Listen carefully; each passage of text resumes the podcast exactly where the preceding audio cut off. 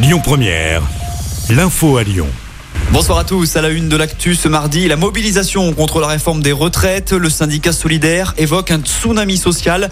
À Lyon, le cortège est parti peu avant midi de la manufacture des tabacs direction la place Bellecour. Plusieurs heures ont éclaté durant le parcours. Du mobilier urbain a été incendié. Les CRS ont dû répliquer avec les canons à eau. Du côté des manifestants, le cortège a été plus important que lors des précédentes sorties. Les syndicats avancent plus de 50 000 personnes dans la rue, soit la plus forte mobilisation depuis le début du mouvement de grogne. Les autorités évoquent, elles, 19 000 manifestants.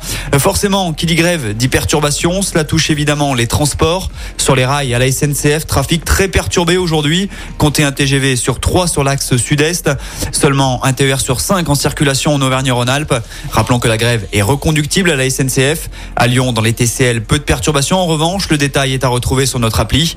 Dans les airs, les vols au départ et à l'arrivée de l'aéroport de Lyon-Saint-Exupéry sont eux réduits de 30% jusqu'à jeudi.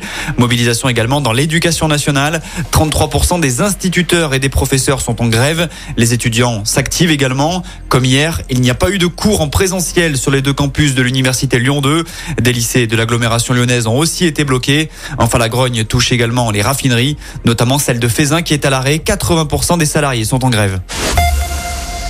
Dans le reste de l'actu local, cette importante opération anti-drogue à Villeurbanne hier. 14 personnes ont été interpellées le matin dans le quartier du Tonquin. Plusieurs kilos de résine et d'herbes de cannabis, mais également de la cocaïne ont été saisis. Les policiers ont aussi mis la main sur des armes et plusieurs centaines de milliers d'euros lors de cette opération. Ils étaient près de 200 à être mobilisés. Un appel à témoins lancé à Lyon après la violente Rix qui s'est déroulée au Broto le 26 février dernier. C'était peu avant 4 heures du matin près des boîtes de nuit.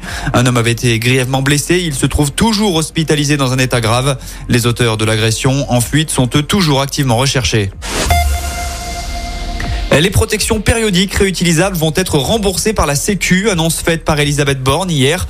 La mesure s'adresse aux femmes de moins de 25 ans et elle sera mise en place à partir de 2024. À noter que les protections devront toutefois être achetées en pharmacie. La première ministre a également annoncé la mise en place d'un congé maladie sans délai de carence pour les femmes victimes d'une fausse couche. Là aussi, l'entrée en vigueur du dispositif est prévue au plus tard pour le 1er janvier de l'an prochain. Enfin, on termine avec du sport. En foot, retour de la Ligue des Champions ce soir.